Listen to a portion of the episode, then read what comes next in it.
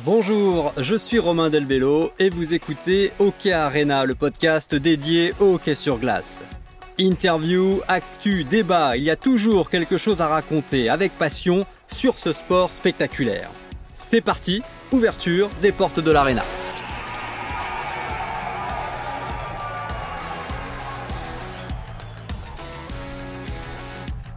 Et si on enfilait aujourd'hui des patins de hockey Alors pas littéralement, mais presque. Je vous propose de voyager, de naviguer à travers la carrière d'un joueur qui a marqué le hockey français.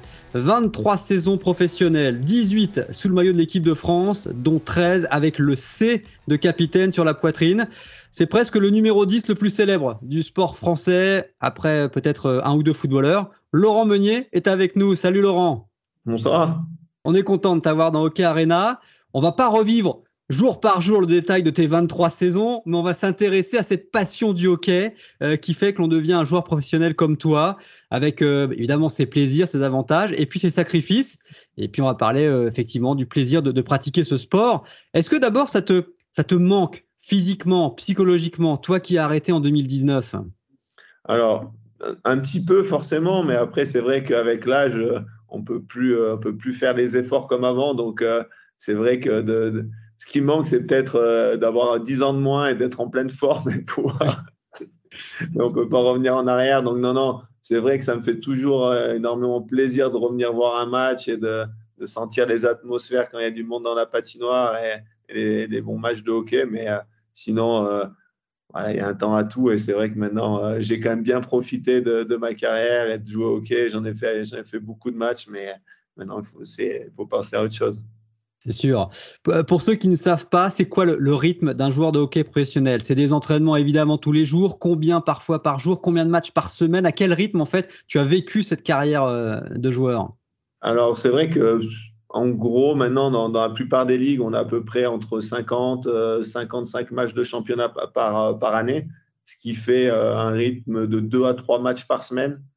Donc en gros, on va s'entraîner presque tous les jours et on va rajouter deux à trois, trois matchs par semaine, sachant que quand on joue à deux à trois matchs par semaine, et eh ben, les entraînements sont, sont allégés parce que euh, on en est plus dans, dans, des, euh, dans des phases bah, de, de récupération, peut-être plus dans des phases où on va travailler la tactique euh, bah, que, que l'effort phisique pendant les entraînements.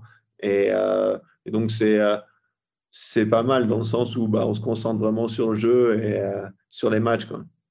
Il y, y, a un sacré rythme. Euh, depuis ton, ton, arrêt, il y a deux ans, juste avant la, pandémie, euh, t'es pas vraiment sorti du circuit. On t'a vu euh, être dans le staff de l'équipe de France. Tu fais partie aujourd'hui d'un pôle d'investisseurs qui essaye de relancer le hockey pro à Lyon. Tu restes vraiment dans le, dans le monde du, du hockey. Oui, tout à fait. C'est vrai que ça, le monde du bah, je pense que j'y serai toujours d'une façon ou d'une autre. Donc, euh, sachant que c'est ma passion et ça le sera toujours. Donc, c'est vrai qu'on a envie, on a envie de s'impliquer. J'avais un peu plus de temps l'an dernier, donc je suis euh, avec Philippe m'avait appelé pour, pour, pour venir aider euh, sur un stage parce qu'il manquait un entraîneur. Donc euh, je suis venu avec plaisir. Je suis Philippe Boson, le sélectionneur de l'équipe de France. Hein. oui, Philippe Boson, sélectionneur de l'équipe de France. Je me suis aussi occupé avec Sébastien Dermini des, des, moins de 18 ans au mois d'août où je suis allé faire deux stages avec eux. Et bah, c'était avec grand plaisir que pu découvrir aussi euh, bah, les, plus jeunes et, euh, euh, ces jeunes Français qui, bah, qui ont plein d'espoir. Donc, c'était vraiment super intéressant. Et c'est vrai qu'on a un beau projet aussi avec, avec mon ami Christophe Aluette de, relancer aussi, et des investisseurs, de relancer le, hockey à Lyon professionnel. Et c'est vraiment un beau projet qu'on veut, qu'on veut construire sur du long terme pour que finalement on arrive à imposer une équipe de hockey à Lyon. L'équipe qui est en Détroit et que tu espères euh, euh, lancer euh, sur la voie professionnelle dans, dès la saison prochaine parce qu'il y a un long, un long processus. On va suivre ça du côté de Lyon. Et à côté, parce que une fois que le hockey s'arrête, il bah, faut reprendre une vie normale. Tu as une activité professionnelle parce que tu as été diplômé pendant ta carrière aussi. Oui, j'ai été diplômé ingénieur, ingénieur, mais il y a longtemps. Donc là, là pour l'instant, je suis parti un petit peu sur une voie un peu parallèle. Donc, je suis, dans, je, fais je suis un job de business développeur dans une dans une, start-up qui fait euh, qui développe et qui intègre euh, des ERP, un ERP qui s'appelle Odoo. Donc euh, là, c'est un peu différent de mon job d'ingénieur, mais voilà, c'est assez intéressant et, donc on doit s'investir à fond. Donc c'est comme le hockey, c'est comme tout, il faut faire les choses et il faut les faire à fond. Là-dessus, on n'a pas de doute, on sait que tu les, tu les fais à fond. Alors justement, euh, tu as eu une, une vie de, globe-trotter quand même, hein, parce que tu as joué évidemment en France avec plus de 200 matchs de championnat, en Suisse plus de 300 matchs, en Allemagne plus de 200 matchs, en Suède, même en Amérique du Nord, hein, pendant trois saisons en Ligue universitaire, on va en reparler.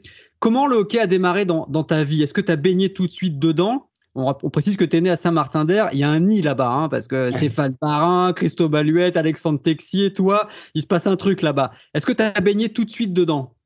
Ouais, c'est vrai, c'est Clinique Beldon à Saint-Martin-d'Air, c'est connu. Mais non, non, c'est. J'ai pas réellement. Moi, je suis... mes parents, c'était plus des skieurs, donc euh, ils m'ont mis un peu, un peu là. Euh, parce que visiblement à la maison j'étais un peu excité, qu'il fallait un peu me, fatiguer. Et euh, ils m'ont mis là une fois et ça m'a bien plu, donc euh, je suis resté là. Et c'est vrai que euh, j'ai assez vite aimé et jusqu'à l'âge de 13 ans, j'ai fait du hockey et du foot en parallèle. Donc j'ai beaucoup joué au foot et que j'aimais beaucoup aussi. Et c'est vrai que bah, j'ai dû faire un choix et le choix s'est tourné un peu pour, pour le hockey, mais j'aimais beaucoup les deux. Donc j'adore le sport même en général. Et c'est vrai que j'ai choisi le hockey euh, et bah, je dirais tant mieux, tant mieux de ce côté-là.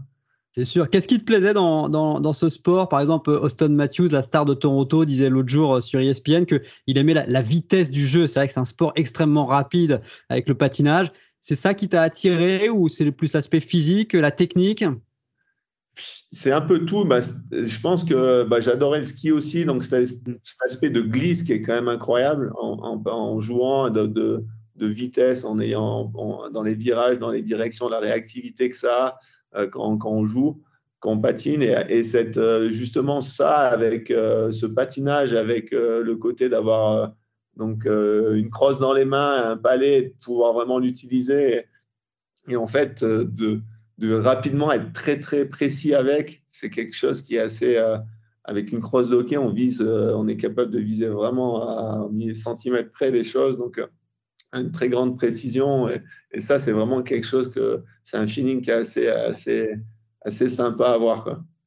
Alors, il y avait le foot aussi dans ta vie. Est-ce que c'est pour ça que tu as pris le numéro 10 en équipe de France? Parce que c'est un numéro très foot, hein, les, les, meneurs de jeu. Exactement, exactement. Parce que je pense qu'au foot, je m'interdisais un peu de le prendre parce que, parce que, parce que ouais, c'était les meilleurs joueurs, etc.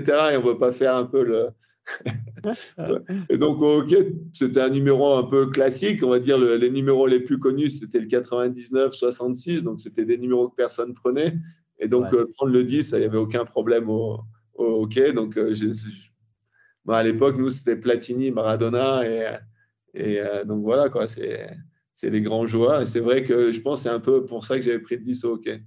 Le, clin d'œil. Le foot est très présent dans le hockey, hein, parce qu'avant les matchs, vous faites des échauffements à base de, de jongles hein, euh, avec un ballon de foot. Et puis les hockeyeurs suivent euh, beaucoup le foot. Hein, moi qui ai fait les deux sports, euh, souvent vous me connaissiez d'abord pour mes, mes commentaires de foot.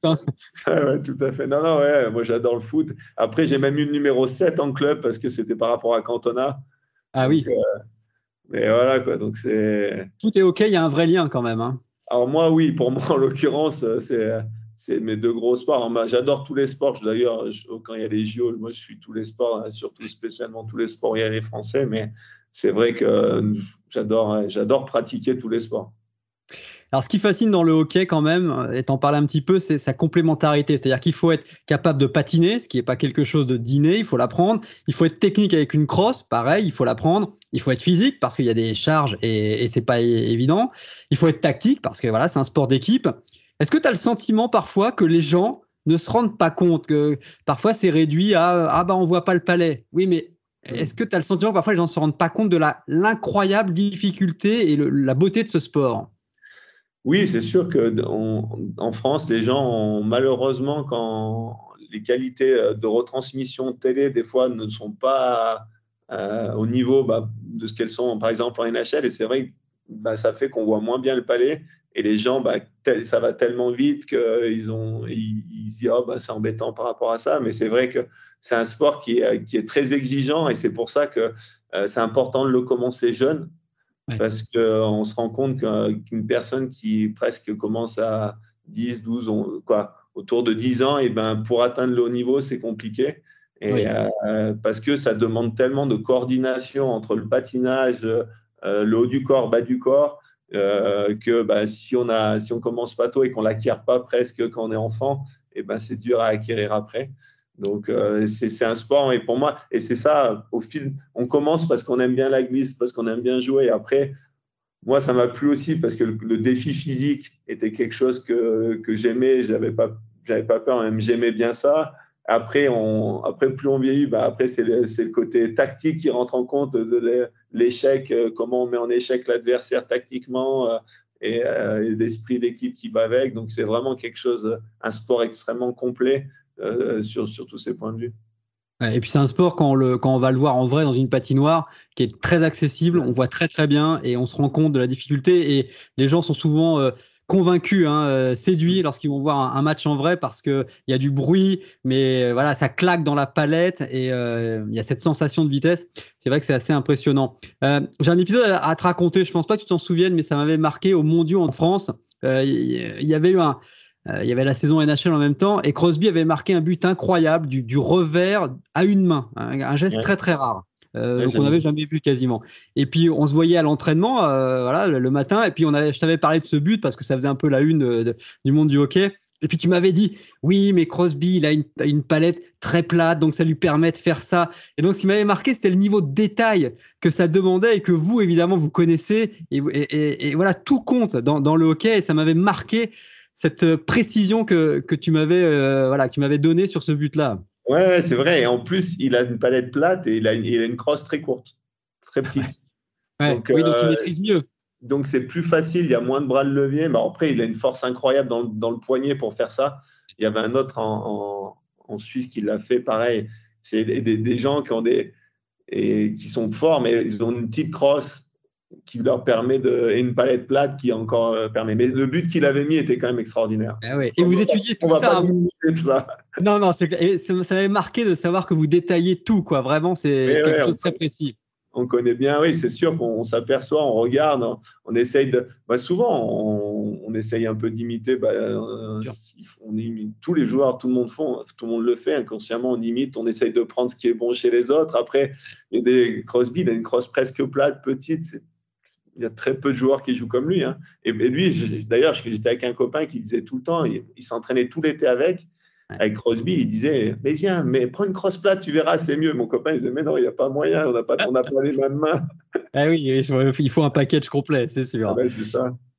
Alors, sur ta carrière, tu as commencé en pro en, 96 à Grenoble, hein, euh, dans, dans, cette région.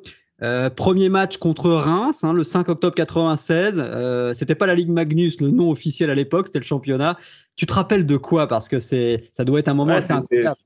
Ouais, je m'en souviens très bien. Ah. C'était mon premier match. J'avais, fait, j'avais joué une période au début et euh, je ne devais pas jouer. J'avais 17 ans et l'entraîneur m'avait pris. L'équipe était au complète en plus. J'avais pris la place d'un senior et euh, et à l'époque, euh, en fait, l'équipe jouait, on jouait pas à quatre lignes, on jouait à trois lignes. Et donc là, exceptionnellement, le premier terre, il avait décidé de commencer à quatre lignes et pour, bah, pour mettre plus de rythme. Mais tout de suite, au bout d'un tiers, les deux, trois anciens qui ont dit oh, on joue pas à quatre lignes, on joue pas assez. Donc après, on était passé à trois lignes et moi, j'avais plus joué. Ça avait été coupé. une expérience super pour pour un jeune comme moi à l'époque. J'imagine. Tu es parti à Lyon ensuite, où tu étais euh, d'ailleurs élu meilleur espoir, et puis tu as tenté ta chance en Amérique du Nord euh, en 2000, à 21 ans. Alors raconte-nous comment c'est arrivé et ce que tu retiens de ces trois années euh, à Lowell, université dans le Massachusetts. Hein?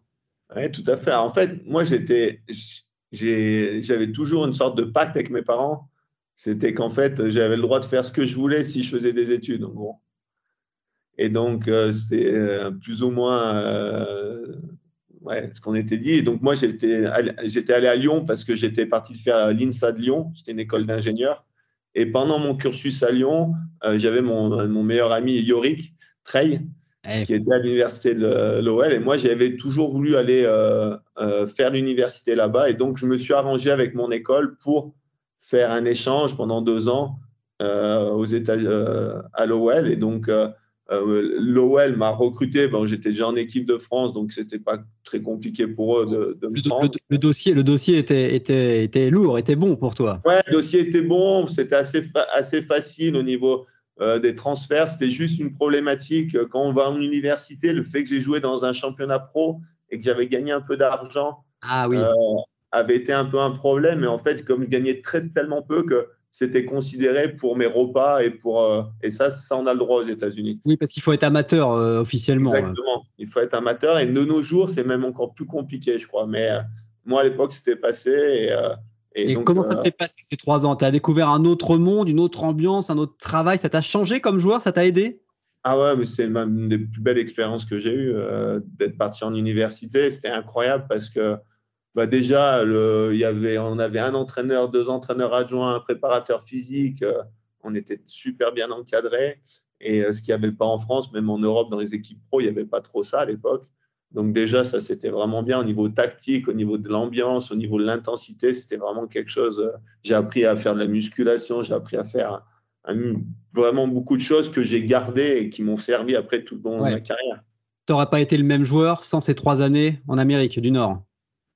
C'est sûr, hein, mais bah, chaque période de notre vie nous forme, c'est une évidence, mais ça, c'est sûr que c'est un, un, moment particulier où, euh, où bah, ça m'a forgé, où bah, là, on était vraiment dans un niveau de concurrence très élevé, euh, ou de demande physique très élevée, où, euh, et, ça, et ça forge le caractère, ça forge, ça forge le corps aussi et, le mental. Tu aurais voulu rester plus longtemps, tu as joué aussi dans une, une, autre ligue hein, pendant un court temps. Tu aurais voulu rester plus longtemps, tu as essayé? Oui, euh, donc j'ai fait deux ans d'université. Après, je suis allé faire un camp NHL et donc là, j'ai été envoyé dans les ligues mineures. Et euh, le fait, c'est que moi, j'ai fait une, assez bonne saison dans la ligue. J'ai joué dans c'était donc le deuxième niveau, donc AHL et East Coast. En Floride, hein, c'est ça. Hein? Ouais, c'est ça, Florida Everblades. Et bon, moi, j'avais fait le, match des étoiles, le All-Star Game de de, de, de, de, la ligue. Donc, j'avais fait une bonne saison, mais euh, à l'époque, mes critères au niveau de taille euh, et poids, pour moi, en fait, j'aurais pu jouer en AHL, mais à l'époque, pour être honnête, je n'avais pas le niveau pour jouer en NHL. Donc, à partir de là, je, me suis pris la décision de rentrer et finir mon master euh, d'ingénieur en France. Et ça s'est fait comme ça. Et... AHL, ça te, ça te, non, ça te suffisait pas, entre guillemets? Non, c'était soit j'allais en NHL. Et en plus, la, la HL, ce qui est marrant, ça c'est une anecdote, je pense que je n'ai jamais trop raconté, c'est qu'à la fin de mon année universitaire, on avait fini l'année, ils, ils m'ont appelé l'équipe AHL qui jouait euh, dans le même patinoire, ils me dit viens faire un match avec nous, on veut te regarder. Donc j'arrive, et en plus j'étais à New York, je rentre, je rentre parce que j'étais en, nous on avait fini la saison, donc je rentre vite en, de, de, New York, je me dépêche, je m'entraîne le, jeudi soir, je m'entraîne le, vendredi matin, et là, ils me disent, après l'entraînement, j'étais chaud, j'ai fait mon match à HL. Ah, tu es étudiant, en fait, ton, ton, ton visa, il n'est pas bon parce que tu n'as pas un visa de travail. Aïe, aïe, aïe. Et donc, ils me disent, euh, on est désolé, on peut pas, on peut pas te faire un visa de travail. Il restait deux matchs, deux matchs dans la saison. Je devais faire les deux matchs, les deux derniers matchs du, du week-end qui finissaient la saison. Et après, voilà, c'était, et donc, euh, bon, bah, voilà, j'aurais pu jouer en HL, et, mais je n'ai pas pu à cause de mon visa étudiant et pas professionnel. Et quoi, ah. j'avais pas de visa de travail. Ouais, ouais. Bon, la HL qui est le niveau juste en dessous de la NHL, donc ça aurait été bon, peut-être une porte d'entrée, mais ça on peut pas faire. On va pas refaire. Hein. On va pas refaire le, passé. tu es retourné aux États-Unis euh, pour les JO de Salt Lake City en 2002. Après, tu avais 23 ans. Tu as pu en profiter parce que l'équipe de France euh, bah, était, en place. Il y avait du, du, beau monde. tu gardes des beaux souvenirs de cette expérience? Bah, oui, c'était pendant qu'on était à l'OL. Moi, en fait, j'ai encore des super souvenirs parce qu'en fait, j'ai vraiment plus un choc émotionnel. C'est que moi, au mois de janvier, je me suis fracturé l'omoplate. Et donc, euh, quand on attend et on me dit, bon, ben, moi, c'était à un mois et on me dit, ah, bah, c'est bon, c'est trois semaines. Et, et, et donc, euh, j'étais, euh, je suis passé par, par les montagnes russes et donc j'ai pu faire les JO et c'était vraiment, non, c'était, oui, les JO, c'est quand même quelque chose d'extraordinaire d'être au village olympique de faire la cérémonie d'ouverture, euh, les matchs. Euh, non, il y a tout qui est, différent, tout qui est. Ouais, c'est quelque chose qui, sort de l'ordinaire. Même un champion du monde n'a pas, pas équivalent aux Jeux Olympiques, c'est sûr. Tu reviens en France en 2003 à Grenoble. Tu es meilleur euh, joueur de, la Ligue Magnus en 2004 et 2005. C'est une période faste hein, parce que tu deviens à ce moment-là capitaine de l'équipe de France. Tu es assez jeune quand même. Hein. Alors, tu avais démarré à 20 ans en 99, mais ça t'avait surpris d'obtenir ce C sur la poitrine? Euh, un petit peu, oui et non, quelque part, parce qu'on était vraiment. Euh, c'était après les championnats du monde à Prague, on avait un nouveau coach que je connaissais bien et il voulait partir sur un nouveau cycle. Donc, les anciens n'étaient plus là. Donc, Bob Boss était déjà parti, Philippe Boson était déjà parti, Denis Pérez aussi.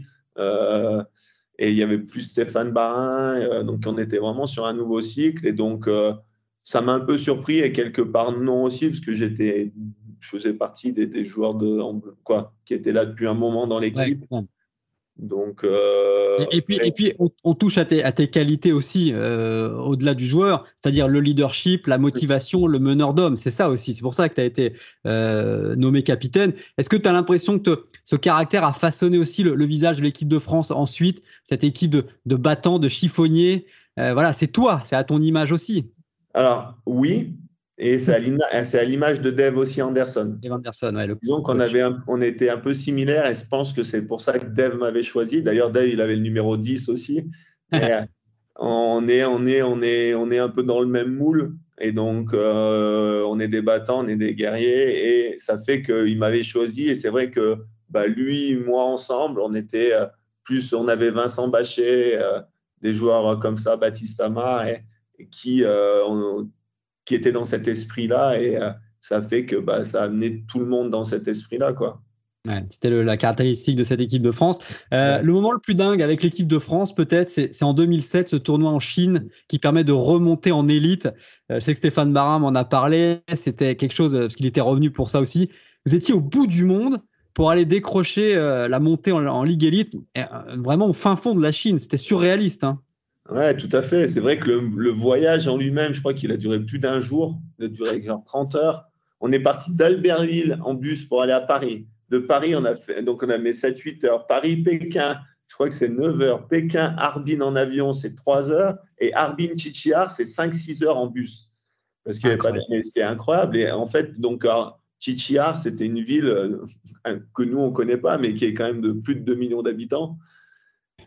Et euh, donc, Petite nord, chinoise, mais grande pour nous, quoi. Ouais, tout à fait, proche de la Mongolie. Et vraiment, euh, on arrive dans, complètement dépaysé. On avait un vestiaire qui faisait 12-13 mètres carrés, c'était tout petit. On, pour rentrer 22 joueurs, on était collés. On n'avait pas de place. On avait des. Non, c'était assez incroyable parce qu'on avait des, des, des, douches. On avait deux douches qui étaient avec un lavabo et les toilettes à même tout ouvert. Tout était ouvert, la douche. Donc les toilettes de lavabo, donc au niveau hygiène, au niveau, euh, euh, au niveau privé, euh, c'était bon, il y avait, c'était assez, assez folklorique. Et après, on est, mais on était tous dans un esprit vraiment à. Au final, on a tout tourné ça du côté positif. Et, et, vous êtes monté en élite. Et vous avez gagné le tournoi. On est vite et c'est vraiment, au lieu de. Il y a toujours plusieurs façons de voir les choses. Nous, on est, on est arrivé en disant, bon, de toute façon, peu importe où on est, on est là pour gagner, on est là pour monter et, le reste, quelque part, euh, on, doit le mettre de côté. Et, on n'a pas commencé à se plaindre, on n'a pas commencé à rouspéter, oh, il n'y a pas ça, on n'est pas dans notre confort. Personne s'est plaint et en fait, on était content d'être là ensemble. Et souvent, c'est ce qui fait la différence. Et au bout, l'aventure, elle est superbe et ça fait des, souvenirs. On reviendra sur l'équipe de France tout à l'heure, mais on revient sur ta vie en club. En 2006, tu, pars en Suisse avec le Servette de Genève et puis Lausanne. La Suisse qui va devenir un petit peu ton deuxième pays. Hein. c'est là au final où tu as le plus joué en club. C'était une évolution euh, sportive qui était obligatoire d'aller en Suisse à un moment? Quand j'avais fini mes années en France, j'étais à, un palier, je pense, et il fallait que je parte. Et donc, euh, j'ai vraiment une, une, grande opportunité d'aller à Genève où, où bah, ça s'est vraiment passé. Euh, je suis arrivé en tant que, je crois qu'il y avait à l'époque, on avait le droit de jouer à cinq étrangers. Je suis arrivé en tant que sixième étranger, comme euh, l'inconnu au bataillon. Les, les journaux suisses, ils, disaient Mais c'est qui joueur? On n'a jamais entendu parler. Je me suis fait démonter. Alors Malgré le fait que tu étais capitaine de l'équipe de France. J'étais j'étais un sous-joueur, quoi. J'étais un joueur du tiers-monde pour eux. Et, et donc, euh, j'avais même pas mis un pied sur la glace encore. Hein. Pas vu jouer bienvenue en Suisse. bienvenue en Suisse. Et au bout d'un mois, deux mois, j'ai retourné un peu la situation par, bah, par mes qualités de travail et de. Et finalement, après, voilà, quoi. Euh, je suis. Euh, je suis resté longtemps. Les, les médias m'apprécient beaucoup d'ailleurs. Donc, je fais d'ailleurs beaucoup de télé là-bas pour, pour, les, pour, pour, les matchs de hockey. Mais donc voilà, c'était un peu ironique parce qu'il fallait voir les articles au début qui étaient sortis. Donc. Tu as tenté l'aventure aussi à, d'autres endroits. Hein. Euh, tu as tenté Minsk en Biélorussie en KHL. Tu as tenté la Suède. Non, non, Minsk, ah. c'est pareil que la HL. C'est les, les, circonstances qui sont incroyables des fois. C'est que je fais une saison, je fais une super saison en Suisse. Donc là, je signe le meilleur contrat de ma carrière, on va dire financier, en KHL. Et le, le, donc le, le lendemain de ma signature de contrat, au mois de juin, je me réveille avec un, mal au coude un peu bizarre. Et en fait, euh, je vais à l'hôpital et, l'hôpital, ils me disent, bah, ils font des examens et j'avais un staphylocoque doré dans le coude.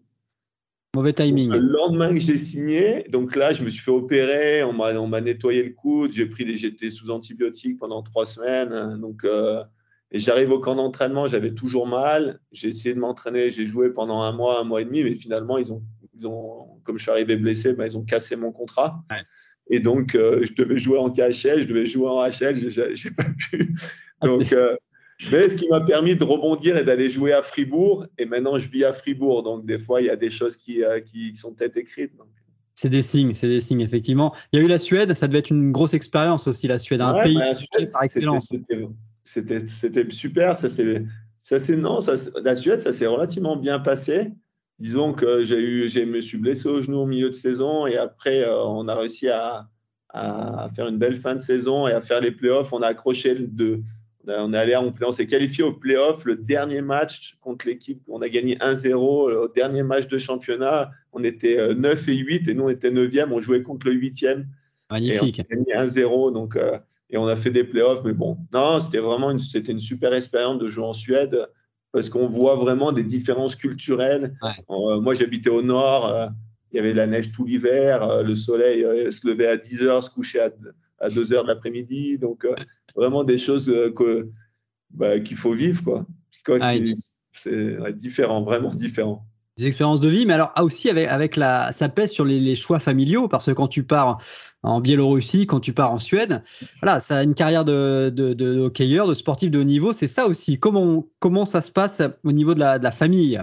Eh ben, c'est une bonne question parce qu'à l'époque, j'étais célibataire, donc ça ne se posait pas. Je partais avec un sac à dos et mon sac de hockey était tout. tout je n'avais pas à réfléchir. Et c'est vrai que en fait, c'est après, après mon année en Suède où euh, donc j'ai rencontré ma femme.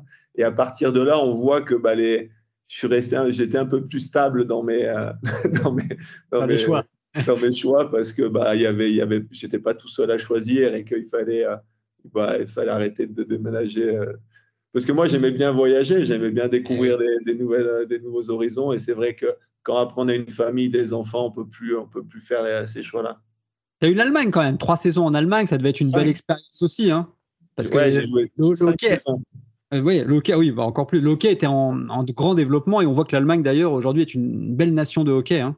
Ouais, tout à fait. Non, non, l'Allemagne, c'est un beau championnat. On jouait dans des belles patinoires euh, qui étaient pleines. Ils ont beaucoup de, beaucoup de fans. Moi, j'étais dans une, dans une équipe euh, euh, plus petite, mais qui avait des fans incroyables. On avait 5-6 000 personnes tout le temps au match, alors qu'on était dans une plus petite ville. Et on a fait, on a fait aussi des très bons résultats. Donc, Strobing, pour, pour, pour, citer la, la ville. Hein, Strobing, en Allemagne. Et, et, on, avait, on avait eu une expérience, c'était vraiment une belle expérience parce que une fois on avait été pour un club comme nous, on était allé en demi-finale, on avait perdu contre Berlin et le, le, jour où on avait gagné un match à Berlin demi-finale, on est rentré à 2 heures du matin, on, était en avion privé et à l'aéroport à 2 heures du matin, il y avait 1500 euh, personnes qui nous attendaient pour, pour nous féliciter quoi.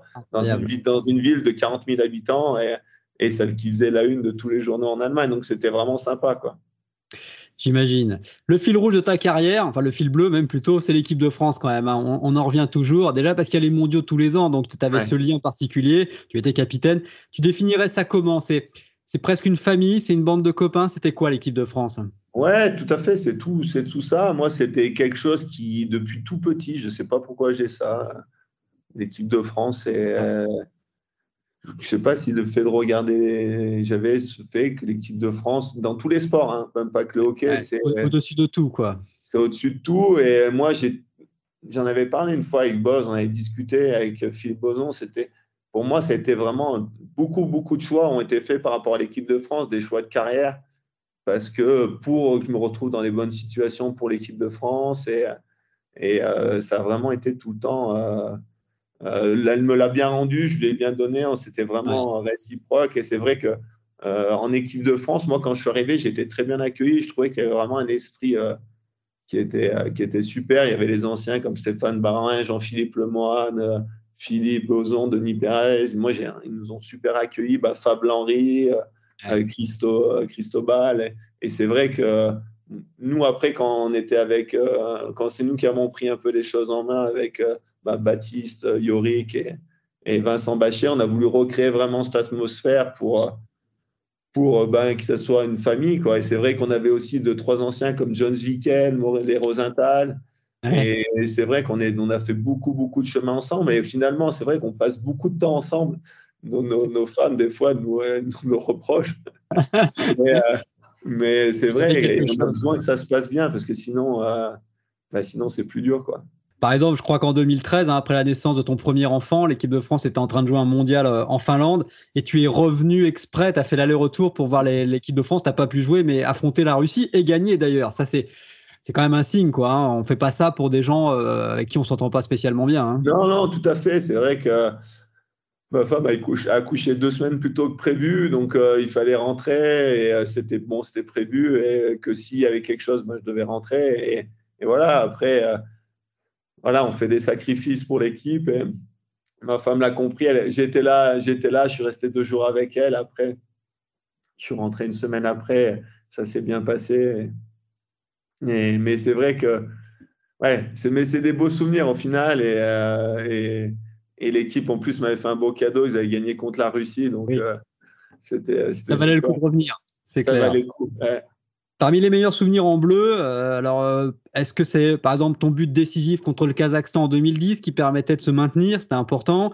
Est-ce que c'est le quart de finale 2014 contre la Russie, avec notamment avant une victoire contre le Canada Est-ce que ce sont les mondiaux 2017 en France, à Bercy, avec une victoire contre la Finlande Et puis ce dernier match euh, ton dernier match en bleu dans un Bercy avec plus de 10 000 personnes, Cristobal Huette aussi qui arrêtait ce jour-là on avait senti une fête absolument incroyable. J'avais commenté ce match et vraiment c'était c'était énorme. Voilà, qu'est-ce qu'est-ce qui te reste de tout ça, toutes ces années en bleu? Ouais, c'est tout ça, c'est tout, tout ce que tu as dit. Les championnats du monde 2007 où, euh, où on gagne contre le Kazakhstan euh, 2-1 ou 3-1, 3-1 les, les, les, matchs, euh, les matchs qu'on gagne, par exemple, contre l'Allemagne, euh, notre, première fois où on va dans le tour, pas comme en quart finale, mais le tour, à l'époque, il y avait deux poules, deux tours. Euh, on avait l'impression qu'on était champion du monde. On avait gagné un match contre l'Allemagne. Les gens ils devaient nous regarder comme si on était fous. Quoi. Et, ça, c'était l'ambiance. Et c'est des moments incroyables d'esprit de, d'équipe, de cohésion. De...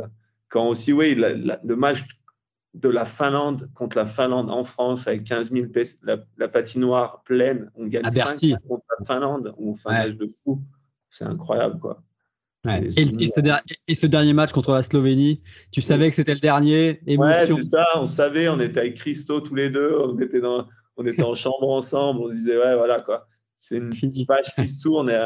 Ah, alors moi, c'est un souvenir incroyable, mais c'est vrai que j'avais quand même ce goût qu'on n'était pas allé en quart finale alors qu'on aurait pu y aller. Donc c'est mais c'était c'était l'hommage l'hommage qui nous a été fait quoi était vraiment incroyable et, euh, et je remercie. D'ailleurs la Fédé internationale avait avait autorisé à titre exceptionnel euh, de, de, faire un hommage parce que normalement ça se fait pas dans, dans un dans un cadre de, championnat du monde ça c'est interdit. Donc ils avaient quand même laissé euh, donc bon c'était ça valait le coup. C'était un un grand moment pour mm. tout le monde un petit quiz rapide euh, euh, avant de se, quitter, euh, Laurent. tu me réponds donc rapidement. Le joueur le plus talentueux avec qui tu as joué en équipe de France? Stéphane Dacosta. J'en étais sûr. Le magicien. Non, mais c'est un ovni, quoi. Les gens, ils se rendent pas compte. ils se rendent pas compte le talent qu'il a. Ce qu'il est. Moi, j'adore. C'est, il est tout en, en fin de corps, en, en, envoyant des fausses informations et en plus avec un, un toucher technique et euh, qui est exceptionnel et avec un tir aussi. Donc, ouais, il a un talent qui est, qui est juste euh, hors norme. Indécent. Stéphane Dacosta qui est en KHL et qui, euh, toutes les semaines d'ailleurs, si on va sur Twitter, on, a des exploits de Stéphane Dacosta. Alors après, en tant que joueur, mais sinon, c'est Cristobal en tant que gardien. Oui. C'est différent. Cristobal, c'était. Ouais, c'est juste aussi partie des meilleurs gardiens au monde à son époque, juste exceptionnel. Moi, j'ai vu des entraînements où je pense qu'il n'y a aucun joueur qui est marqué. Ça oh. n'existe pas en hockey de pas marquer un entraînement toute une équipe. Des fois, on était à l'entraînement, il venait, il rentrait les. Je ne sais plus c'était à quel qualif, je crois que c'était en 2004-2005, la qualif euh, des JO, il était venu, mais il n'y avait pas un but aux entraînements. Il n'y avait rien qui passait, c'était incroyable. Ça montre aussi son mental et, sa motivation à, rien Les adversaires qui t'ont marqué, tu as joué contre Jagger par exemple, je pense que ça doit être assez impressionnant. Jagger une ou deux fois, euh, Crosby. Ah, ouais. Avec la, fameuse, avec la fameuse crosse euh, courte. Une courte. Euh, on, il y avait, euh, on avait joué à l'époque Pavel Bourré. Ah oui, énorme le russe, bien sûr. en Russie, en Russie dans la patinoire pleine, avec Poutine dans les tribunes. Ah, il y a deux, trois adversaires comme ça qui, ouais, qui, sont, qui sont marquants. Marianosa, des, vraiment des McDavid, on a joué aussi, mais il était plus jeune. Austin, euh, Patrick Laine m'avait impressionné quand on avait joué en 2016. Il avait 17 ans. Il n'était même pas encore drafté. Il avait été impressionnant. Euh, de, mais ouais, il y en a beaucoup euh, très très forts. Hein. Qu'est-ce que tu dirais à des parents qui, qui voudraient et qui hésitent peut-être à mettre leurs enfants au hockey, que ce soit un garçon ou une fille d'ailleurs, parce que ça se développe aussi? Oui, tout à fait. C'est vrai que pour les filles, c'est un super sport d'ailleurs, parce qu'on oublie, mais pour les filles, les contacts sont interdits et donc euh, si les, certaines euh, mamans ou papas ont peur pour leur enfant, pour leur fille, euh, bah, il faut savoir que c'est quand même pas les mêmes règles au niveau des seniors et c'est un super sport pour les filles parce qu'il y a de la glisse, il y a tout et il y a, tout qui rentre en jeu. Mais je leur dirais de, mettre bientôt, Laurent, je précise pour les filles. Voilà, et on va en parler dans le prochain Hockey Arena. Donc je, je, je, profite, je me glisse justement pour en parler. Et donc oui, qu'est-ce que tu dirais aux parents du coup? Non, mais je leur dirais de mettre leur enfant parce que c'est un sport où euh, il y a vraiment des valeurs, euh, on va dire, qui sont très proches du rugby, de, d'aide entre eux, de, de, solidarité. Et il y a toute cette, euh, cette sensation de glisse, de, jeu que les enfants où ils peuvent s'amuser. Donc c'est vraiment un sport qui est, vraiment incroyable vis-à-vis de ça parce qu'on a ce côté vraiment de solidarité, d'entraide qu'on peut connaître dans un sport comme le rugby et vraiment euh, cette sensation de glisse, de plaisir, de, vitesse aussi, parce qu'on va extrêmement vite et euh, qui, est, assez incroyable. Incroyable, c'est le mot, c'est le hockey, c'est vrai. Merci Laurent pour ce bon moment, vraiment, toutes ces années euh, passées en bleu et, en club avec toi. On voit que tu as, as, bien profité, c'était une belle carrière. Ah et on est content d'avoir voyagé avec toi.